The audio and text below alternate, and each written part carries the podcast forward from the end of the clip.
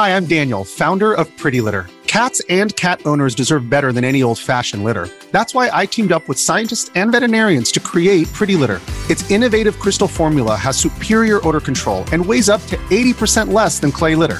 Pretty Litter even monitors health by changing colors to help detect early signs of potential illness. It's the world's smartest kitty litter. Go to prettylitter.com and use code SPOTIFY for 20% off your first order and a free cat toy. Terms and conditions apply. See site for details. When you need mealtime inspiration, it's worth shopping Kroger, where you'll find over 30,000 mouthwatering choices that excite your inner foodie. And no matter what tasty choice you make, you'll enjoy our everyday low prices, plus extra ways to save, like digital coupons worth over $600 each week. You can also save up to $1 off per gallon at the pump with fuel points. More savings and more inspiring flavors make shopping Kroger worth it every time. Kroger, fresh for everyone. Fuel restrictions apply. Another day is here, and you're ready for it. What to wear? Check. Breakfast, lunch, and dinner? Check. Planning for what's next and how to save for it? That's where Bank of America can help. For your financial to-dos, Bank of America has experts ready to help get you closer to your goals. Get started at one of our local financial centers or 24-7 in our mobile banking app. Find a location near you at bankofamerica.com slash talk to us. What would you like the power to do? Mobile banking requires downloading the app and is only available for select devices. Message and data rates may apply. Bank of America and a member FDIC. Hola, esto es New Books Network en español. A nuestro programa de New Books en Psicología, un podcast de New Books Network, le habla su anfitriona Ruth Nina. En el día de hoy eh, quiero eh, presentarles a la doctora María de los Ángeles Gómez, quien es una de las editoras principales del libro Infancia en Riesgo de la editorial Laberinto, publicación que se hizo en el 2020. Bienvenida, doctora Gómez. Ah, muchas gracias, doctora Rudnina, por este espacio, eh, por este convite a hablar de las infancias eh, y de esas que están particularmente en riesgo. Eh, es una gran alegría que nos convides a, a poder hacer este, esfuerzo de transmisión y de, ¿verdad? Y de participar eh, de qué tratado este proyecto que, que, dio paso a este libro. Pues bienvenida y estamos muy emocionados con su presencia. Eh, antes de iniciar a hablar del libro directamente, me gustaría que si pudiera hablarnos un poco acerca de su persona y su trayectoria para que así los eh, Radio Escucha puedan eh, conocerla. Sí, por favor. Claro. Eh, bueno, yo soy mexicana eh, de nacimiento. Allá hice mis primeros estudios de psicología y tuve oportunidad de trabajar por primera vez allá con las infancias segregadas, que eran sobre todo los niños usuarios de solventes volátiles esa fue un poco mi, primera experiencia clínica y los niños que, trabaja, que estaban internados en el Hospital Psiquiátrico Infantil Juan N. Navarro. Eh, después que terminé mi licenciatura, eh, distintas razones me llevaron a Francia. Allá hice mi doctorado en psicología clínica, psicopatología y psicoanálisis en la Universidad de París 5. Eh, y allí también me formé como psicoanalista allá mi, disertación eh, doctoral tuvo, tocó el tema de toxicomanías precoces y tuve entonces oportunidad de seguir trabajando con ese tema, eh. De las infancias eh, en riesgo, particularmente de aquellas infancias que estaban, vamos a decir, expuestas por distintas razones y más vulnerables al uso de solventes volátiles y hace 32 años, 33, eh, vivo en Puerto Rico. Eh, soy catedrática del Departamento de Psicología. También superviso hace 17 años a los eh, estudiantes residentes de psiquiatría, les superviso clínicamente casos bianualmente. Y bueno, he tenido oportunidad aquí de fundar el taller del discurso analítico, el foro del campo lacaniano de Puerto Rico y eh, a través de los años pues hemos podido ir construyendo lazos eh, dentro y fuera de la isla con colegas para establecer lazos epistémicos eh, y para poder seguir intercambiando ideas y pensando entre todos esos malestares contemporáneos que nos arropan. Muchas gracias. Eh, para irnos adentrando al libro, quizás sería importante y significativo comprender de dónde surge la idea de configurar este producto tan exquisito que se llama Infancias en Riesgo, por favor. Bueno, eh, como, como decía, ¿verdad? Mi, encuentro con infancias en riesgo eh, se dio desde México, en Francia, tuve oportunidad también de estar en África y después aquí eh, conversando, poniendo en perspectiva en particular en la supervisión de mis estudiantes de prácticas clínicas que hacen prácticas en escenarios diversos, eh, algunos incluso en residenciales públicos, y eh, un poco poniendo sobre la mesa eh, los desafíos inmensos que planteaba, ¿verdad? El trabajo no solamente clínico, sino las consideraciones del entorno tan precarias, tan complejas de estas infancias de nuestra época, ¿no? No solamente diría yo las infancias que están eh, vulneradas por razones económicas, por razones geográficas y políticas, sino también estas infancias, como podremos ir conversando, ¿verdad? Que están eh, atrapadas en las espirales de la biotecnología, en las espirales de la hiperestimulación, eh, tanto sexual como otras, ¿verdad?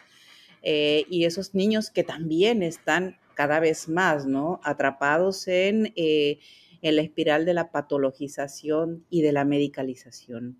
Así que un poco eso nos llevó a hacer una propuesta de un coloquio con ese tema y fue tan, tan rica la, la conversación que allí se generó eh, que dijimos, esto en vez de hacer unas actas del coloquio, amerita eh, hacer una, una publicación. Eh, y una vez que se lanza el proyecto, estábamos en el 2019,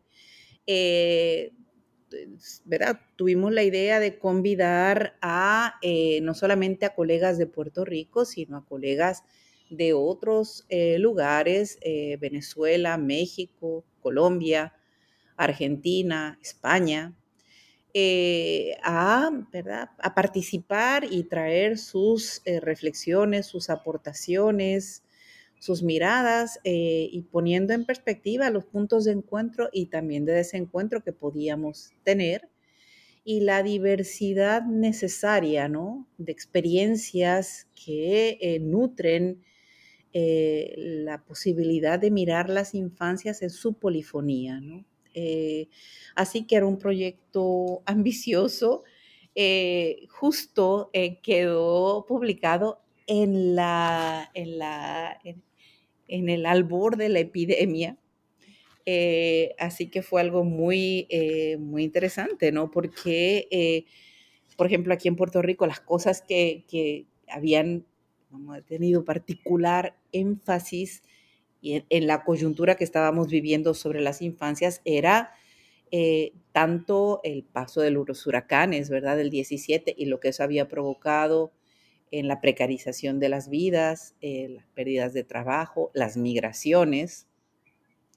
Eh, y bueno, cuando viene la pandemia, sin duda eso relanza, ¿no? Toda la pregunta y la pertinencia de esta reflexión eh, ahora complejizada por estas nuevas coyunturas que nos estaban tocando vivir.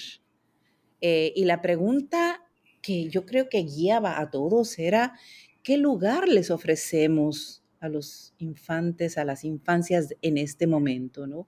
¿Qué les exigimos a cambio? ¿Cuáles son las encrucijadas que están enfrentando? Y con qué y con quiénes cuentan. ¿no? Me parece que eso, eso es como el, las preguntas que subyacen a, las elaboraciones de este libro. Ciertamente publicar en medio de la, de la pandemia eh, fue un reto. Eh, y escuchándole, entiendo el reto eh, mayor, además que estaban teniendo, porque nuestras infantes fueron bastante afectados en este proceso de la pandemia. Ah, ahora bien, revisando el documento, me doy cuenta que, es un trabajo altamente desarrollado eh, y profundizado sobre el tema de la infancia. Eh, y hay, eh, quería un poco ver si pudiéramos mencionar, si me puede mencionar, cuál es la mirada conceptual de la infancia desde el enfoque psicoanalítico, aunque ciertamente el libro se compone de 15, de 15 voces. Así que me gustaría saber, por favor. Claro, bueno, el, el, soporte conceptual de este libro es el psicoanálisis, particularmente la mayoría de los trabajos parten de Freud y también de eh, las enseñanzas de Jacques Lacan. Eh, Lacan decía algo muy interesante, él decía que le ponemos un corset a los niños para intentar enderezarlos porque en principio, decía él, son seres estrafalarios, abocados a los despliegues y a los desbordes, a lo extraordinario, a descubrirse en el mundo y para el mundo. Y me parece curioso porque, ¿verdad? Es eso que acabo de decir, ¿no? Cómo, eh, la, la entrada a la vida en cultura, la entrada a la vida social es una no solamente una manera de empezar a dar forma y por supuesto carriles formativos a los niños, pero también eh, les imponemos ¿no? Eh, nuestros ideales, nuestras exigencias. Los padres muchas veces proyectan su narcisismo a los hijos, ¿no? Eh, que enfrentan el desafío de estar a la altura y asumir un cierto lugar para el cual no hay ningún manual ni, técnica que prepare. Eh, eh, eh, quizás el, referente, ¿verdad?, que, muchos tenemos en relación a, la elaboración de las infancias, son los textos que Freud escribe hace 118 años, que son los tres ensayos de que trabajan la infancia de teoría sexual y que tienen que ver con la sexualidad infantil, pero que traen una mirada no, eh, no solamente de subversión, ¿verdad? De lo que era pensar la sexualidad como se pensaba hasta el momento, como subsumida al sexo y a la genitalidad, sino era un convite a descubrir los múltiples pliegues polimórficos con que los infantes desde muy temprano se enfrentan, ¿verdad? Eh, y con los que van descubriendo el mundo. Por ejemplo, Freud decía que los niños muy temprano cuentan con lo que él llamaba la pulsión epistémica, ¿no? que es esta curiosidad que les lleva a tratar de descubrir las razones, las cosas, esta curiosidad que los lleva a, explorar, a, a, deshacer los, ¿verdad? los objetos que se les regalan, los robots que se les regalan para ver de qué están hechos. Y esta curiosidad y esta creatividad que se conjugan muchas veces en el juego, eh, la entrada en cultura la va, las va, decir, las va analgesiando, las va anestesiando. Eh, la entrada a la escuela las va aplastando y entonces esta curiosidad de saber eh, da paso más bien a este proceso de adquisición de conocimiento, ¿verdad? Es un trueque complejo en donde se pierde mucho de la singularidad y de la creatividad de la infancia. Entonces, ese punto nos parecía a todos eh, fundamental de restituir, ¿no? Para pensar eh, qué es lo que se gana y qué es lo que se pierde en esta época, ¿no? Eh, me parece muy interesante lo expuesto. Veo que el libro tiene, 15 capítulos divididos en tres partes. Primero, pensando las infancias. Segundo, las infancias en la clínica. Y tercero, infancias en contexto. Eh, me gustaría que pudiéramos ir a hacer un recorrido para que se pueda comprender eh, el trabajo que ustedes han ido realizando. Si pensamos en, eh, esa primera parte, pensando en las infancias, ¿qué podríamos decir de los trabajos expuestos? Claro, bueno, en esa primera sección, ¿verdad? Que es el primer tiempo del libro, que es el que recoge más trabajos, porque recoge ocho trabajos, em, están, vamos a decir, trenzados eh, y orientados todos a pensar sobre estas infancias y los riesgos, los riesgos a los que están eh, em, enfrentados en tiempos en lo que diríamos eh, dominados por el discurso capitalista, el neoliberalismo y las tecnociencias. ¿no? preguntas que se elaboran en estos trabajos, qué estamos haciendo con las infancias, cuáles son los efectos subjetivos sobre las infancias cuando dominan las neurológicas, por ejemplo, cómo pensar las nuevas identificaciones, los nuevos riesgos y modos de goce que encuentran las infancias en nuestra actualidad, eh, ¿qué relación tiene el campo de lo inconsciente con la realidad social de los desplazamientos forzados, por ejemplo, de las migraciones, de las infancias? ¿Cómo pensar el síndrome del nido vacío a la luz de los conceptos psicoanalíticos? ¿Cuáles son algunos de los riesgos de las infancias vinculados al estrago materno y a las vicisitudes del deseo materno? ¿Qué pensar del bullying? como uno de los significantes de nuestra época, que remite a algo que va más allá de lo social en juego y al campo del sujeto que trenza la relación del sujeto con el goce, el cuerpo, el otro y el objeto. ¿Qué otras hipótesis se podrían plantear? Y eso, ¿verdad? Se aborda en uno de los trabajos para aprehender la hipermotricidad y el déficit de atención más allá de lo genético, lo neuronal, y lo biológico. Lo interesante de este libro es que cada sección eh, y cada trabajo tiene una pregunta que hace latir la elaboración, diría yo así, eh, cuando decimos, por ejemplo, qué estamos haciendo con las infancias, que allí es el escrito de un colega em, de aquí de Puerto Rico, Eduardo Balsega, que es el primer trabajo que abre, ¿no?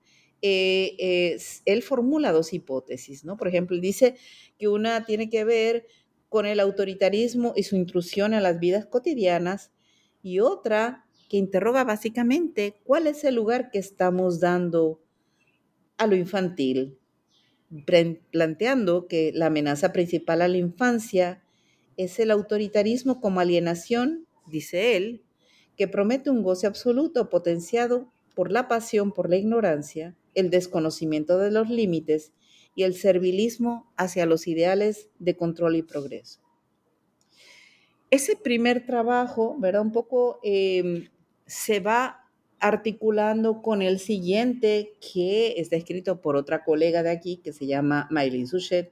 Ella escribe sobre lo que le llamó el niño máquina, neurológicas que imperan en nuestro tiempo, eh, que eh, ¿verdad? Eh, convoca a pensar los riesgos de pensar sobre la ideología del niño máquina, la fascinación actual que hay por todo lo que implica el prefijo neuro y la tendencia a asumir lo neuro como el sustrato no solamente real, sino único de todos los problemas de las infancias. Eh, Después ese trabajo, ¿verdad? Se, trenza con el que yo escribí, que es una reflexión eh, sobre qué lugares estamos eh, aperturando o no a las infancias, ¿no?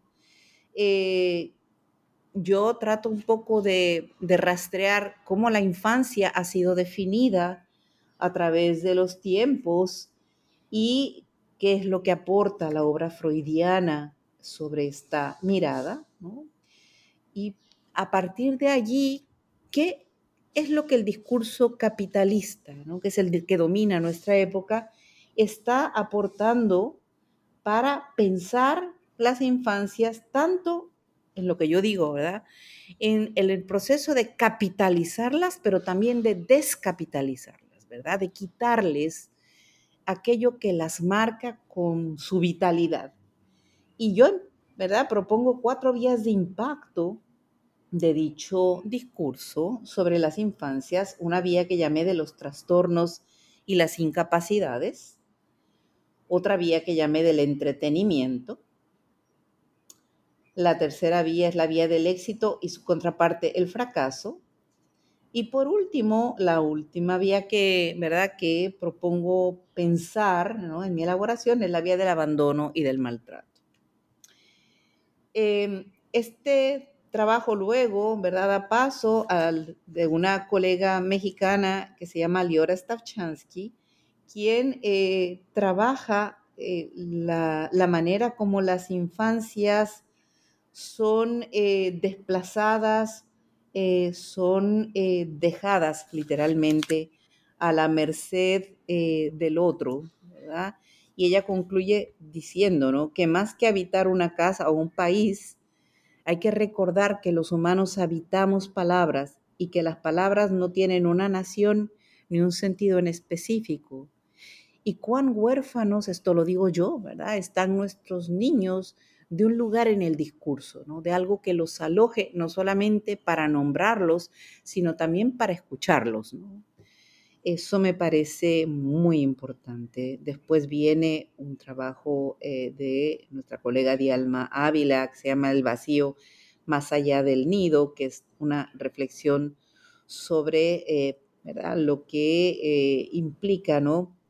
esa experiencia y vivencia ligado a justamente a enfrentar una etapa particular de la vida familiar eh, como una vivencia que remite a lo que eh, enfrenta ¿no? a los padres a la experiencia de lo que se vacía y de tratar de llenar. ¿no? Eh, por supuesto, falazmente, ¿no? Así que es una experiencia de duelo que los padres tienen que transitar, dejar que los hijos puedan hacer su vida. Caroline Forastieri, en su texto El deseo de la madre en el estrago materno, ella trabaja eh, en las vicisitudes de ese deseo en nuestra época y cómo podemos escuchar en la clínica las marcas traumáticas de, esa, de ese estrago.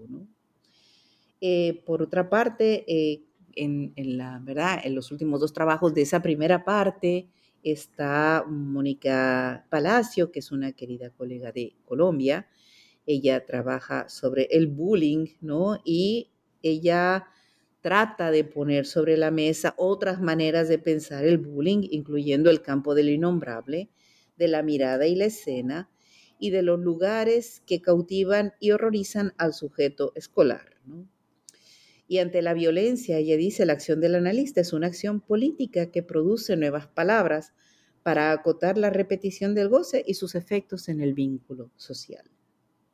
El último trabajo de esa sección es de Angels Petit, que es una colega de España, que es una reflexión eh, también para interrogar ese diagnóstico tan otorgado a los niños, que es el déficit de atención. ¿no? Ella eh, propone ¿no? Eh, considerar varios factores para eh, un poco romper con ese esquema que los encierra, los encasilla en un diagnóstico psiquiátrico que da paso a la medicalización muy rápidamente y que una de las cosas que vemos cada vez más, ¿no? Es como estos diagnósticos, no solamente ese, sino muchos otros, se les están otorgando cada vez más temprano a los niños y que hay incluso maestros que eh, sugieren los diagnósticos. Entonces, eh, parte de, la, de ese entramado de esta primera parte, pensando las infancias, eh, me parece que abre a, al, al, convite a pensar, ¿no? Que, y por eso le pusimos infancias en plural, ¿no?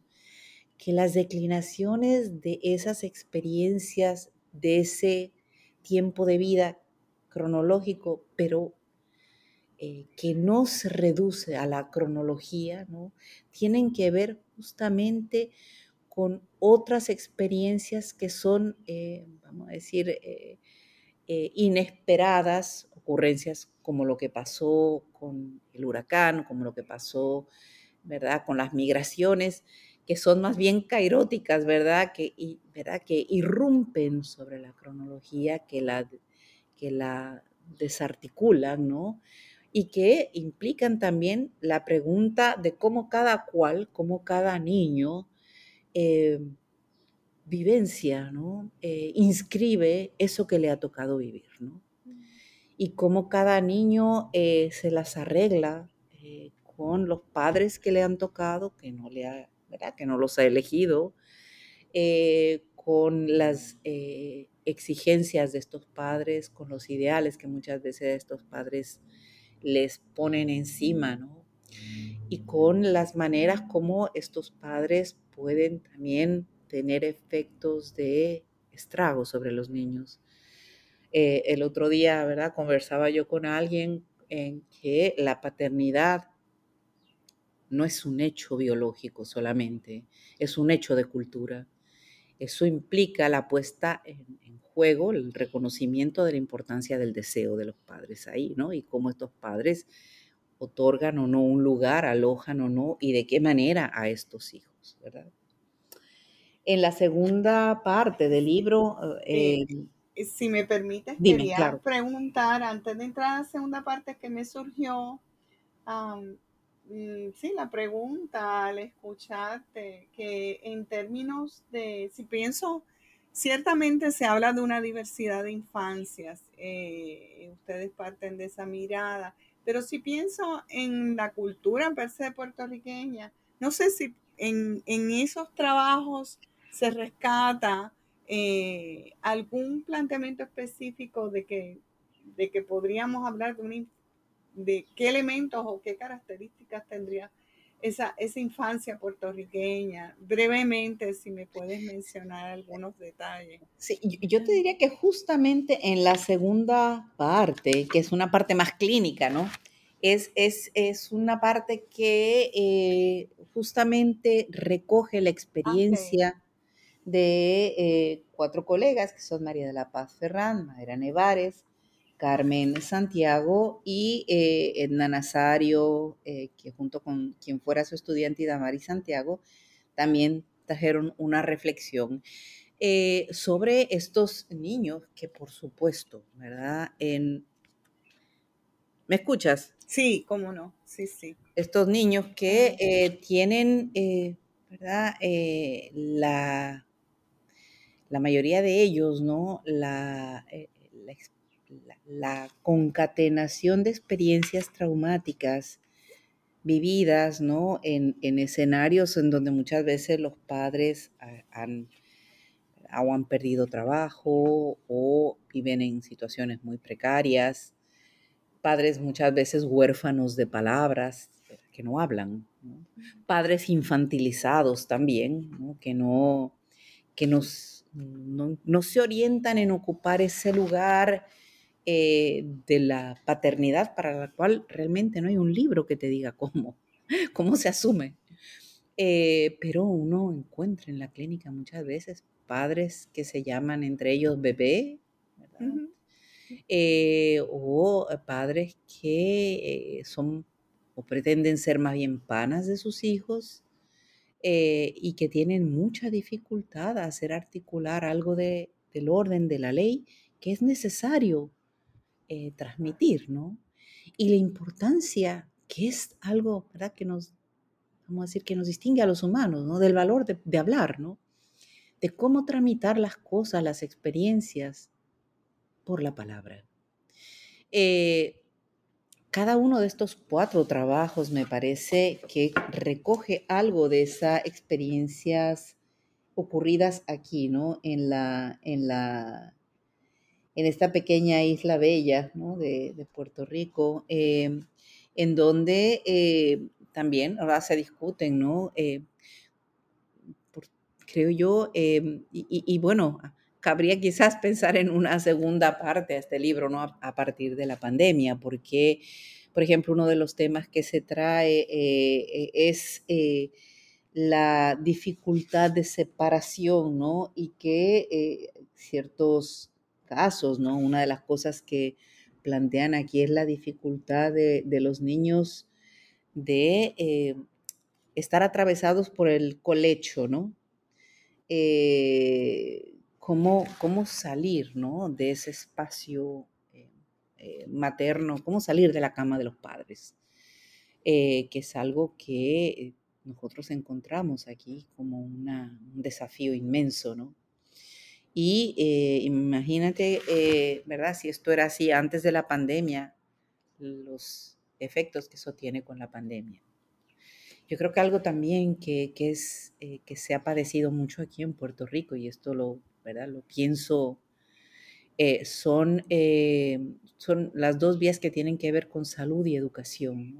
con educación por el cierre masivo de escuelas, que ha dejado a muchos niños en el limbo, Ciertamente, eh, sí, eh, eso, eso ha afectado mucho a nuestros niños. Sí, yo, yo, yo, te puedo decir que hay, ¿verdad? Eh, había, en los casos, muchos casos que yo he visto o supervisado, una de las, de las cuestiones que se destacaba era la función social de la escuela para estos niños, ¿no? Para hacer lazo con otros y a veces para hacer tolerable la vida por lo terrible que era el espacio familiar, ¿no? Y de repente este cierre de escuelas los deja huérfanos nuevamente, ¿no?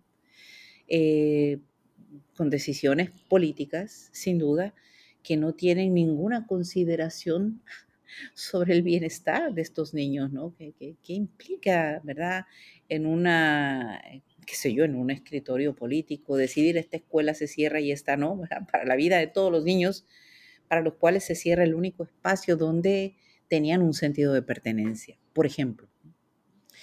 Eh, y por otro lado, también dentro del espacio escolar, a mí me hace mucha pregunta la cantidad de niños que están eh, ubicados en la corriente de educación especial, que son, son de hecho mayoría sobre la corriente regular.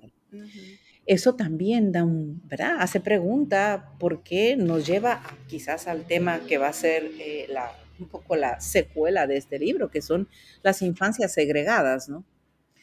Eh, ¿Dónde quedan estos niños, ¿no? Que, un poco se les sitúa al margen de la norma, eh, también con un discurso excluyente, ¿no? De que no pueden, eh, y, en vez de un poco crear condiciones para que se reintegren a la llamada, o mal llamada, no sé, corriente regular, eh, se les sostiene, ¿verdad? Y muchos de ellos acaban abandonando la escuela.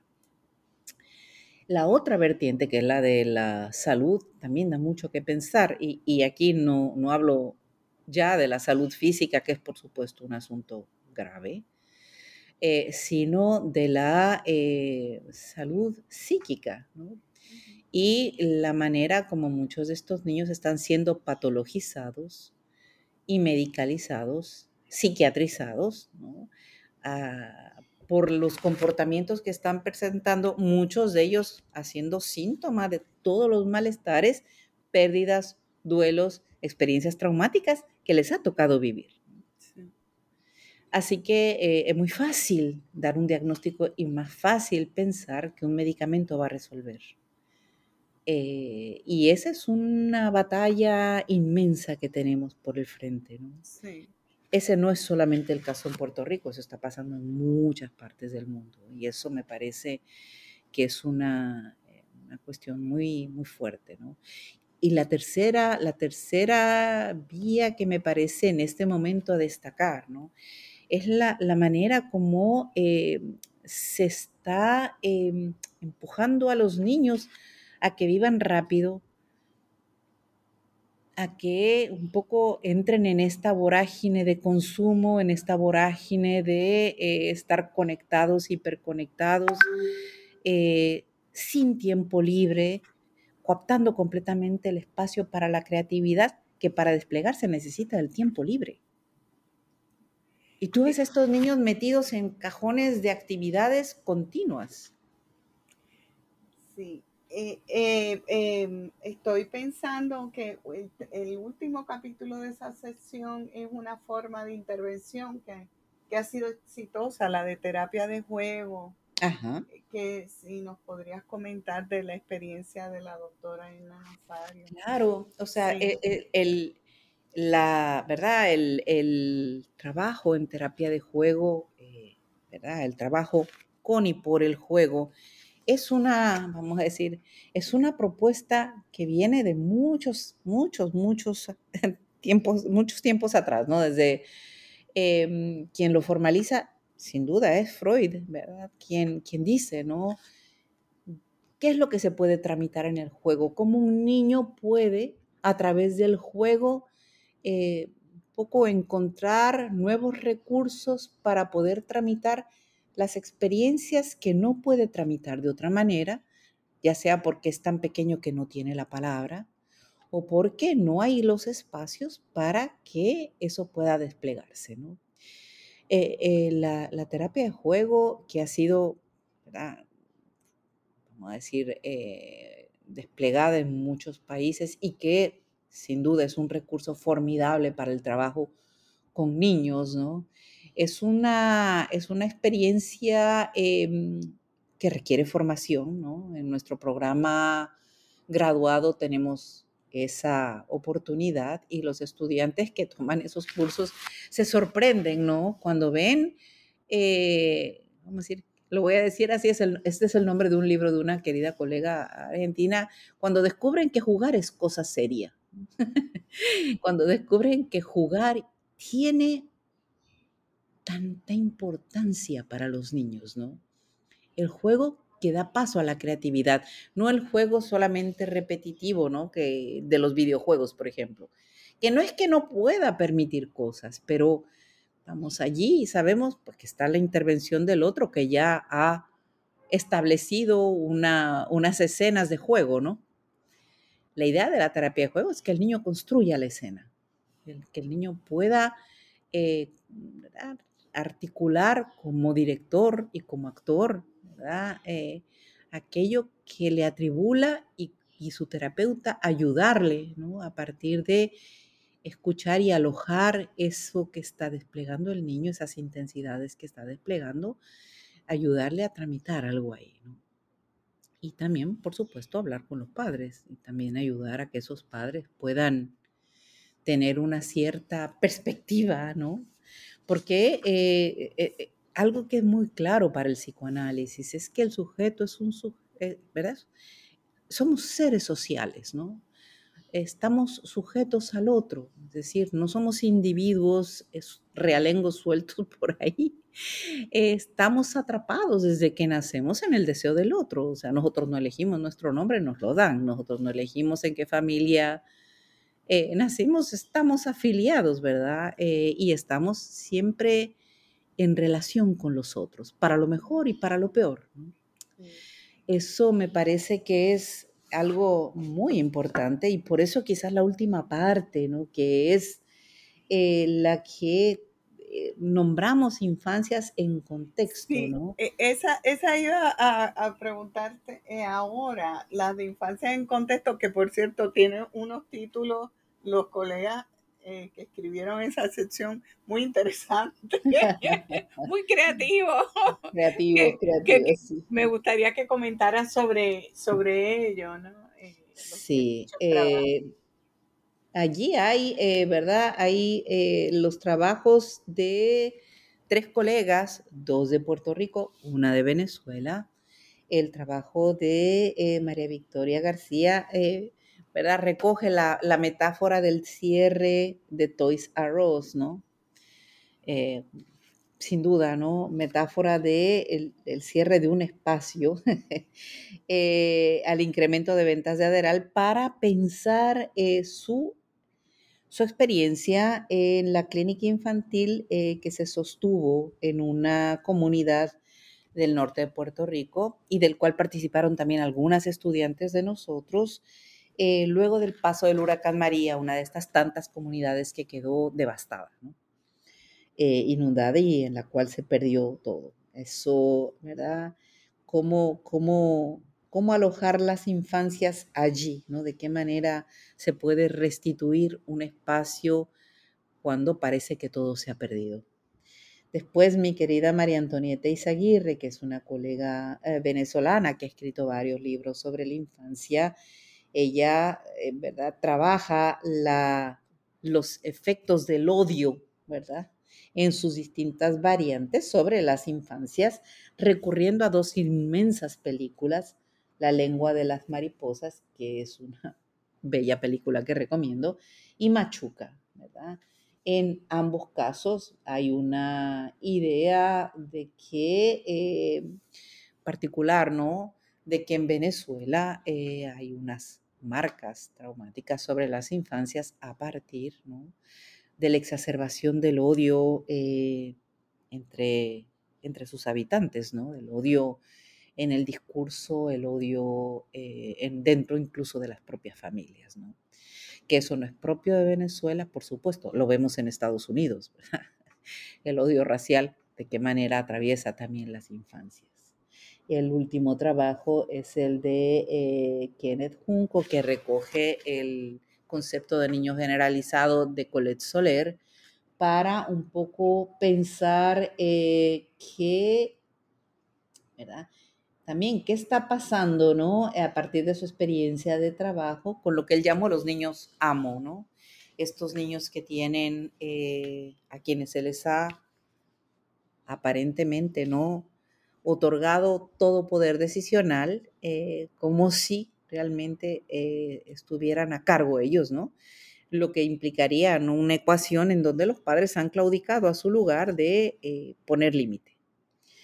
Eh, así que ese, eh, como verás, ese espectro de trabajos eh, ha sido para mí, esa polifonía de voces ha sido para mí una bella experiencia de, de trenzar saberes y afectos, ¿no? Porque gente muy querida.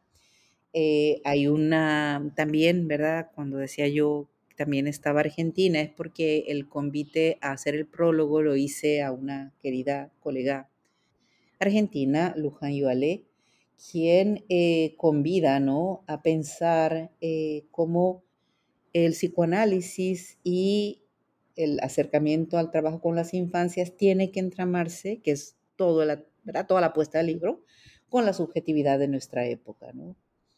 Eh, no, hay manera de pensar las infancias fuera de la época, no hay manera de pensar los malestares fuera de la época cuando digo fuera de la época, es decir, fuera de las condiciones, por supuesto, sociales, políticas, económicas, eh, pero también eh, de lo que cuando Lacan hablaba de los discursos dominantes y del discurso capitalista, ¿no? Es decir, de, las maneras como se hace lazo social y cómo se permite ciertas cosas, se prescriben ciertas cosas y se prohíben otras, ¿no?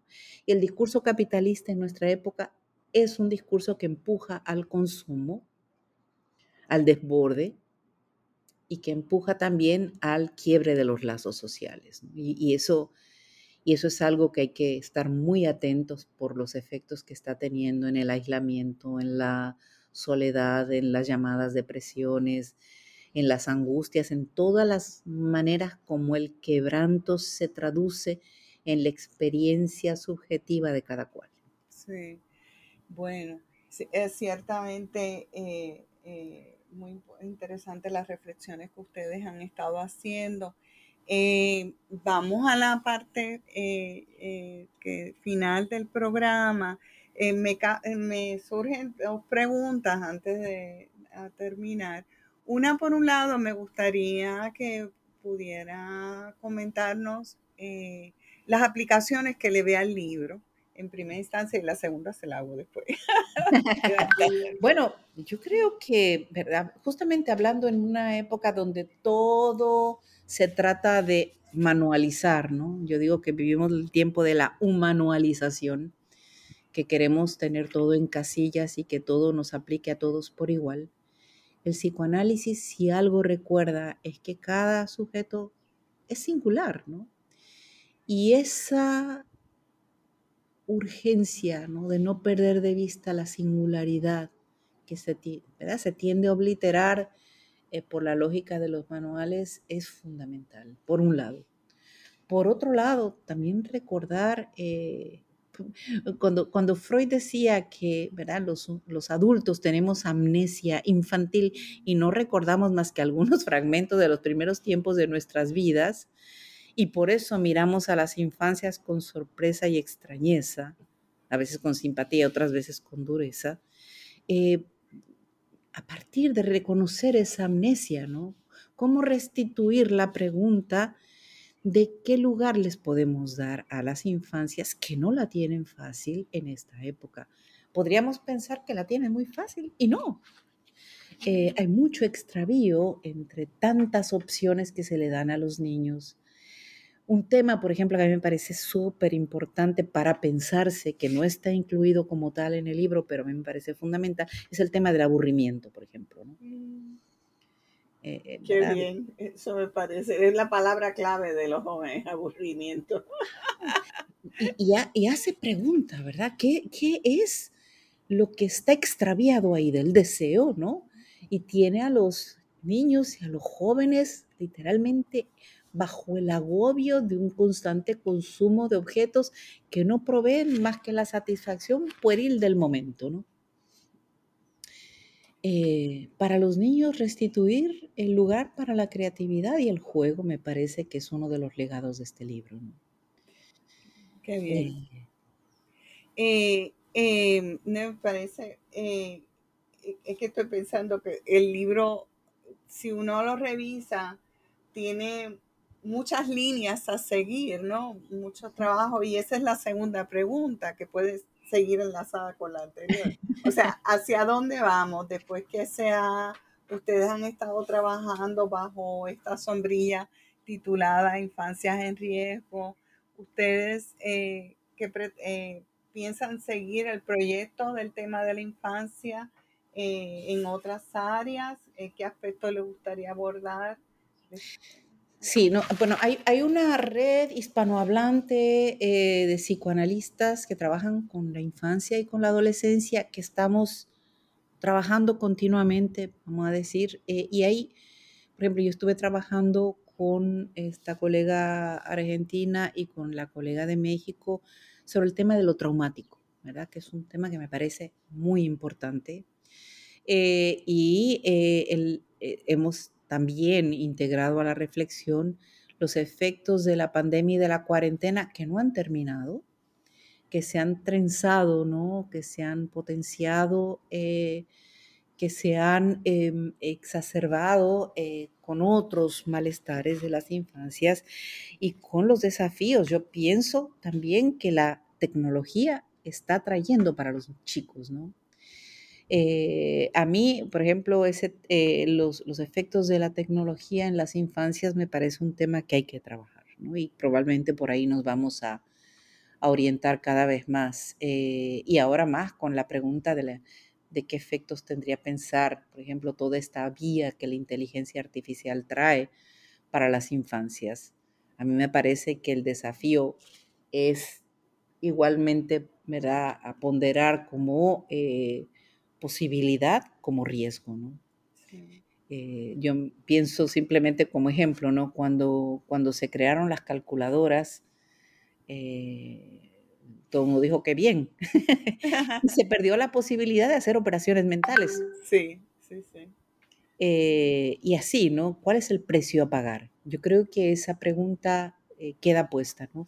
Qué precio se está pagando en la actualidad por todo lo aparentemente que se está ganando en tecnologías, en logros eh, tecnocientíficos, ¿no? Yo creo que por ahí vamos. Eh, pues vamos a ir cerrando. Algo que quería comentar que es importante que eh, después de escuchar, creo que definitivamente su conversación provoca a que se pueda leer y releer el libro, porque creo que el libro puede tener diversas lecturas, eh, no de una vez, sino varias veces, por la profundidad en que se trabaja y se estudia el tema, eh, que a mí me pareció fascinante, un recorrido entre conceptos de riesgo, exceso, amenazas, ideología, los diversos trastornos que rescatan, el aspecto neuro, desde voces no tan solo de Puerto Rico, sino de Venezuela, México, Colombia y España. Eh, así que esperamos que ciertamente esto sea la motivación para poder eh, no tan solo eh, provocar que la gente lea, sino que abrir más discusión sobre el tema e, este, y que pueda seguir los trabajos como bien nos está comentando pues quisiéramos ir cerrando y le damos las gracias a la doctora María de los Ángeles Gómez por su presencia en este episodio, así como a los otros editores del libro, eh, que me gustaría mencionarlos, si podemos mencionar al resto de editores. Claro, Ajá, por favor. Eh, son, bueno, María de los Ángeles Gómez Escudero, Dialma Ávila López, Caroline Forastieri Villamil, Maylin Suchet García y Eduardo Balsega Piazza. Es un libro que tiene coedición de la edición Ediciones Laberinto del Foro del Campo Lacaniano de Puerto Rico y el auspicio de la Red Hispanohablante de Psicoanálisis con Niños y Adolescentes y del Taller del Discurso Analítico. Pues gracias, doctora Gómez, si se quiere despedir en, el programa. Bueno, yo, yo agradezco nuevamente esta oportunidad. Eh, como decía, ¿no? El libro justo salió previo a la pandemia, así que los planes de irlo a presentar en varios sitios se quedaron en el, eh, como mucho, ¿no? En suspenso. Agradezco infinitamente la oportunidad de relanzar la, la reflexión sobre un tema que, que tiene una inmensa vigencia, me parece a mí que eh, por, ¿verdad? No solamente por parte de la psicología, sino de las distintas ramas de las ciencias sociales, ¿no? Es, es no perder de perspectiva que al infants, es decir, aquel que no tiene voz, hay que darle voz. Pues muchas gracias por su presencia y muchas gracias por escuchar New Books en Psicología un podcast de New Books Network. Hasta la próxima.